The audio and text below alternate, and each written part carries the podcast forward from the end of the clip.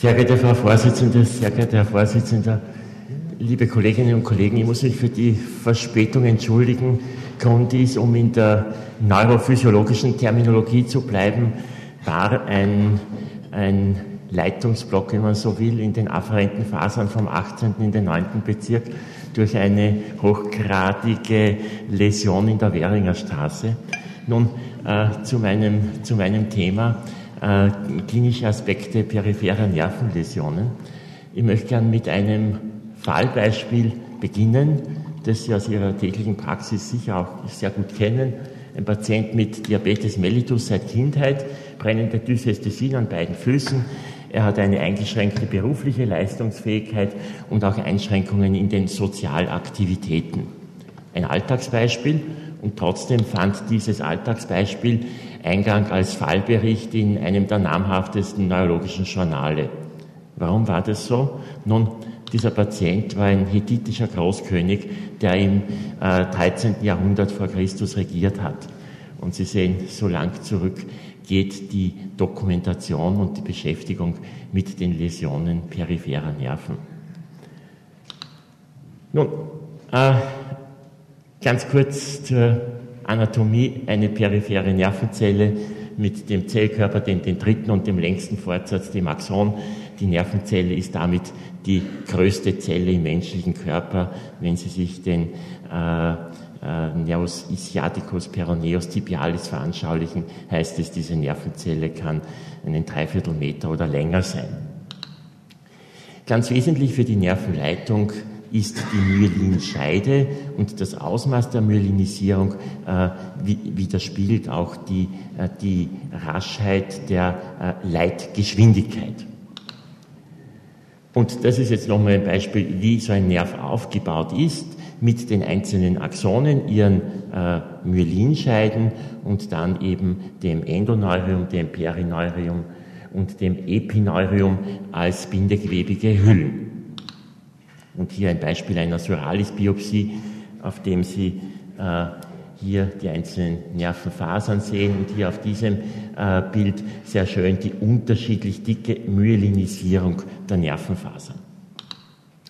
Nun, wenn wir uns mit Läsionen peripherer Nerven beschäftigen, dann äh, gibt es unterschiedliche Formen der Läsion.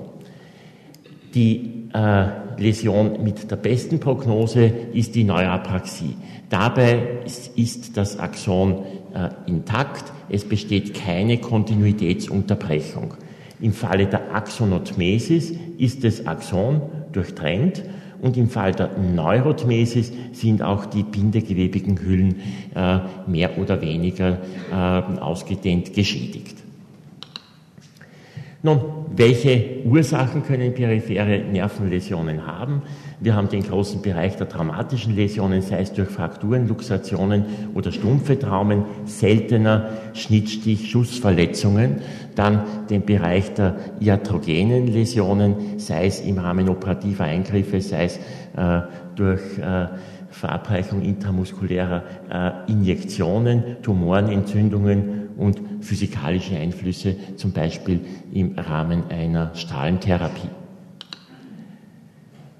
Ein ganz wichtiger und wesentlicher und in der klinischen Praxis häufiger Grund für Läsionen peripherer Nerven sind Druckläsionen. Wann kommen Druckläsionen zustande? Prinzipiell bei einer ungünstigen oder unsachgemäßen Lagerung. Sei es durch eine Bewusstlosigkeit, aus welchem Grund auch immer, sei es durch einen zu tiefen Schlaf nach Konsum von Alkohol, Drogen, anderen sedierenden Substanzen oder Intoxikationen und auch bei unsachgemäßer Lagerung im Rahmen von äh, Operationen. Häufig betroffen der Neos radialis, Ischiaticus peroneus. Die zugrunde liegende Läsion ist üblicherweise eine Neurapraxie, das heißt die Prognose ist meistens günstig. Ein zweiter ganz wichtiger Bereich sind die Engpass-Syndrome und das äh, am bei weitesten häufigst vorkommende Engpass-Syndrom ist das Karpaltunnelsyndrom. Äh, äh, dann äh, ebenfalls in der Klinik immer wieder zu sehen das Sulcus ulnaris Syndrom, die Meralgia paresthetica durch Läsion des Neoscutaneus femoris lateralis und äh, von Professor Grieshold schon angesprochen, die, äh, das Incisura Scapulae Syndrom mit Läsion des Nervus suprascapularis, selten das Supinator Lotion Syndrom, bei dem der Nervus radialis äh, im Bereich des äh, äh Musculus supinator betroffen ist, das Pronator teres Syndrom, ähnliches jetzt im Fall des Nervus medianus im Bereich des Pronator teres, das Interossius anterior Syndrom, der rein motorische Ast des Nervus medianus, äh, der die, äh, die tiefen Fingerbeuger innerviert und damit zu einer Flexionsschwäche für, im, im, für das proximale, äh, für das distale äh, Glied des, des zweiten und dritten Fingers führt. Das Syndrom der Loge de Guion, eine distale Läsion des Nervus ulnaris und das vordere und hintere Tarsaltunnelsyndrom. Weitere Läsionen, Compartment-Syndrome, Tibialis Anterior-Syndrom zum Beispiel und dann Mononeuropathien und Polyneuropathien, auf die ich dann später noch detaillierter eingehen werde. Wie in allen Bereichen der Medizin ist das Vorgehen immer Anamnese, klinische Untersuchung und dann Entscheidung über die apparative Diagnostik. Und hier noch ein weiteres Fallbeispiel. Eine Patientin, 45 Jahre alt, äh, Zustand nach Mammakarzinom kam mit der Zuweisung schmerzhafte Parästhesien in den Händen seit Chemotherapie. Ursache dafür? Vermutung, so mit dieser Zuweisung? Nun, man könnte denken, das ist eine äh, Chemotherapie-assoziierte äh, Polyneuropathie. Wenn man aber die Anamnese mit der Patientin erhebt, berichtet sie, dass sie Parästhesien überwiegend am frühen Morgen hat, in den ersten drei Fingern der rechten Hand mehr als der linken Hand. Und weiters berichtet sie, äh, dass sie beobachtet hat, dass äh, bei kaltem Wetter die Finger gefühllos und weiß werden. Das heißt, aus der Anamnese äh, nach Chemotherapie ist dann letztlich aus der, aus, die, aus der Anamnese der klinischen Untersuchung der, der Verdacht erwachsen, dass es sich einerseits äh, um ein Karpaltunnelsyndrom, andererseits um, eine, um einen Morbus Renault handelt. Das haben dann die weiteren Untersuchungen bestätigt. Das heißt, die Polyneuropathie war nicht zutreffend. Die hat sich weder in der klinischen Untersuchung gezeigt, noch neurophysiologisch. Die Durchblutungsstörung ja, weil die Patientin auch ein Renault-Syndrom hatte und theoretisch hätte man auch an eine Kompressionsmyelopathie äh, denken können durch eine Wirbelmetastase. Das war glücklicherweise nicht der Fall. Nun, wenn wir uns mit den klinischen Auswirkungen von Läsionen peripherer Nerven beschäftigen, dann haben wir immer Symptome, die der Patient berichtet und äh, Befunde, die wir in der neurologischen Untersuchung erheben können. Das häufigste Symptom, das die Patienten berichten, ist sicherlich das Einschlafen, Kribbeln, Ameisenlaufen. Die Mehrzahl der Patienten führt dieses Einschlafen auf eine Durchblutungsstörung zurück, nicht auf eine Nervenläsion. Ein zweiter, bei einem Teil der Patienten vorkommender Symptomkomplex sind Schmerzen. Neuropathische Schmerzen, das kann sein im Sinne einer Dysästhesie, also unangenehm empfundener Parästhesien. Das kann sein eine Allodynie, also die äh, Empfindung eines nicht schmerzhaften Reizes als schmerzhaft, zum Beispiel das Nichtertragen der Bettdecke oder der Berührung durch ein Kleidungsstück auf der Haut. Oder eine Hyperalgesie, also die verstärkte Wahrnehmung eines an sich schmerzhaften Reizes. Diese neuropathischen Schmerzen können blitzartig einschießend sein, die können anhaltend sein und die müssen keineswegs begrenzt auf das Versorgungsgebiet dieses Nervens sein. Sie kennen das alle vom Karpaltunnelsyndrom, wo die Schmerzen weit über das Versorgungsgebiet des Nervus radialis hinaus von den Patienten wahrgenommen werden. Vor allem im Rahmen von Polyneuropathien finden wir auch eine Gangunsicherheit, im, äh, erklärt durch eine Beeinträchtigung der Tiefensensibilität des Lagesinns und die Patienten beschreiben das oft wie ein Gehen auf Watte. Die Patienten beschreiben motorische Symptome, wenn die motorischen Fasern auch betroffen sind, im Sinn von Muskelschwäche, Muskelkrämpfen, Muskelzucken, zum Beispiel im Sinn von Faszikulationen. Und es können autonome Symptome vorhanden sein, sei es ein vermindertes oder vermehrtes äh, Schwitzen, trophische Störungen der Haut, der Hautanhangsgebilde, eine erektile Dysfunktion oder andere äh, autonome Funktionsstörungen. In der neurologischen Untersuchung jetzt fokussiert auf die Frage äh, Läsion der peripheren Nerven haben wir zunächst die Sensibilität zu prüfen, wir haben die Minussymptomatik, eine Hypästhesie oder Anästhesie für all diese sensiblen Qualitäten, Berührung, Klagesinn, Vibration, bei den Polyneuropathien oft das initial äh, beeinträchtigte äh, sensible, die initial beeinträchtigte sensible Qualität Temperatur und Schmerz. Und wir haben die Plussymptomatik, die Allodynie, die wir auch klinisch prüfen können, indem wir ganz einfach einen Berührungsheiz an der Haut dem Patienten anbieten und prüfen, ob dieser unangenehm schmerzhaft wahrgenommen wird, beziehungsweise die Hyperalgesie, wo dann eben ein Schmerzreiz verstärkt empfunden wird. Wir haben die Motorik, das heißt die Prüfung der groben Kraft, liegen Paresen vor, die Prüfung der Muskeleigenreflexe für die äh, Funktionen, für die die klinisch verfügbar sind, die abgeschwächt oder fehlend sein können und wir beurteilen die Muskeltrophik, sei es durch Inspektion oder sei es auch durch Umfangmessung am Oberarm, Unterarm, Oberschenkel oder Unterschenkel. Wenn die, äh, der Lagesinn beeinträchtigt ist, dann können wir einen positiven Homberg-Steh-Versuch sehen. Das heißt, eine Zunahme einer Standunsicherheit bei äh, Augenschluss beziehungsweise eben eine Standataxie. Autonome Funktionsstörungen, trophische Störungen der Haut, Schweißsekretionsstörungen, die können in beide Richtungen vorhanden sein. Das heißt, äh, wenn eine, eine Mononeuropathie da ist, dann üblicherweise in Form einer äh, verminderten Schweißsekretion, aber äh, im, im Falle der Polyneuropathien können wir beides sehen. Typisches Beispiel, die trockene, schweißarme Haut bei der diabetischen Neuropathie und die Schweißhypersekretion im Falle der äh, alkoholischen Neuropathie. Und es gibt andere autonome Störungen, wie schon angeführt, ebenfalls noch. Und wenn wir jetzt diesen klinischen neurologischen Befund erhoben haben, dann ist das Spannende an der Neurologie, dass wir auf Basis des sensomotorischen Defizits topische Zuordnungen treffen können sei es dem Plexus brachialis, der hier exemplarisch dargestellt ist, betreffend, äh, der natürlich eine sehr komplexe Struktur ist, äh, der äh, sich kompliziert ver, ver, verschaltet und der zahlreiche Muskeln und Nerven, also aus dem zahlreiche Nerven hervorgehen, die dann Muskeln innervieren. Aber wir können das, wir können das, wenn wir einen genauen Befund erhoben haben, dann zumindest versuchen, auch topisch zuzuordnen.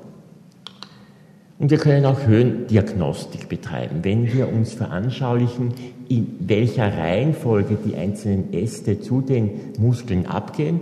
Und wenn wir dann die entsprechende Kraftprüfung machen, dann können wir die Höhe der Läsion eines singulären Nerven topisch zuordnen. Und letztlich müssen wir uns für die sensible Innervation überlegen, ob jetzt eine radikuläre oder periphere Verteilung dieser sensiblen Läsion vorhanden ist. Ein paar klinische Beispiele. Carpaltunnel-Syndrom, allen Ihnen gut geläufig. Zuerst Parästhesien, Dysästhesien, später Schmerzen und eine Hypästhesie, Punktum Maximum Finger 1 bis 3, Schmerzausstrahlung bis zur Schulter möglich, Maximum der Beschwerden in der Nacht, Besserung durch Schütteln der Hand, im weiteren Verlauf dann eine Ungeschicklichkeit, die die Patienten beschreiben und erst im Spätstadium dann die Atrophie im Daumenballen. Das ist aus dem Netter-Atlas mit den typischen Situationen mitten in der Nacht auftretend oder eben bei bestimmten Tätigkeiten. Hier die Tena-Atrophie und hier die anatomische Situation mit dem Nervus radialis im Karpaltunnel.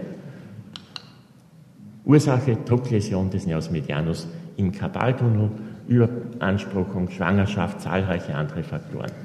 Häufig die Hypästhesie, positives Hoffmann-Tinel-Zeichen, seltener die Tenalatrophie. Differentialdiagnostisch müssen wir in manchen Fällen die, das Karpaltunnelsyndrom, vor allem wenn die Schmerzen weit nach proximal beschrieben werden, von einer radikulären Läsion, vor allem von der Läsion C6 differenzieren. Sie sehen, äh, das ist das sensible Innervationsgebiet der Wurzel C6. Differenzierungsmöglichkeiten, die Paresen und die äh, Reflexabschwächung. Wenn allerdings diese Befunde nicht vorhanden sind, eine rein sensible und Schmerzsymptomatik, dann kann es schwierig sein. Dann ist aber das äh, praktikable Vorgehen, wenn es klinisch unklar bleibt, zuerst den Verdacht auf ein CTS weiter abzuklären mit einer Nervenleitgeschwindigkeitsmessung und wenn diese definitiv negativ ist, dann äh, gegebenenfalls ein MR der HWS zu machen und nicht umgekehrt bei negativem MR dann zu schauen, ob vielleicht doch ein CTS vorhanden ist. Wenn wir noch einen kurzen Blick zu den Polyneuropathien werfen, die sind ein sehr komplexes, umfassendes Krankheitsbild, für das man nach unterschiedlichen Gesichtspunkten klassifizieren kann. Einerseits nach dem Zeitverlauf, akute Verläufe, wie zum Beispiel das äh, Guillain-Barré-Syndrom, subakute Verläufe und chronische Verläufe. Wir können Polyneuropathien nach dem Verteilungsmuster differenzieren, die häufig distal symmetrischen Polyneuropathien, asymmetrische Polyneuropathien, Schwerpunkt oder Mononeuropathien. Und wir können differenzieren, ob primär sensible, motorische oder autonome Fasern betroffen sind.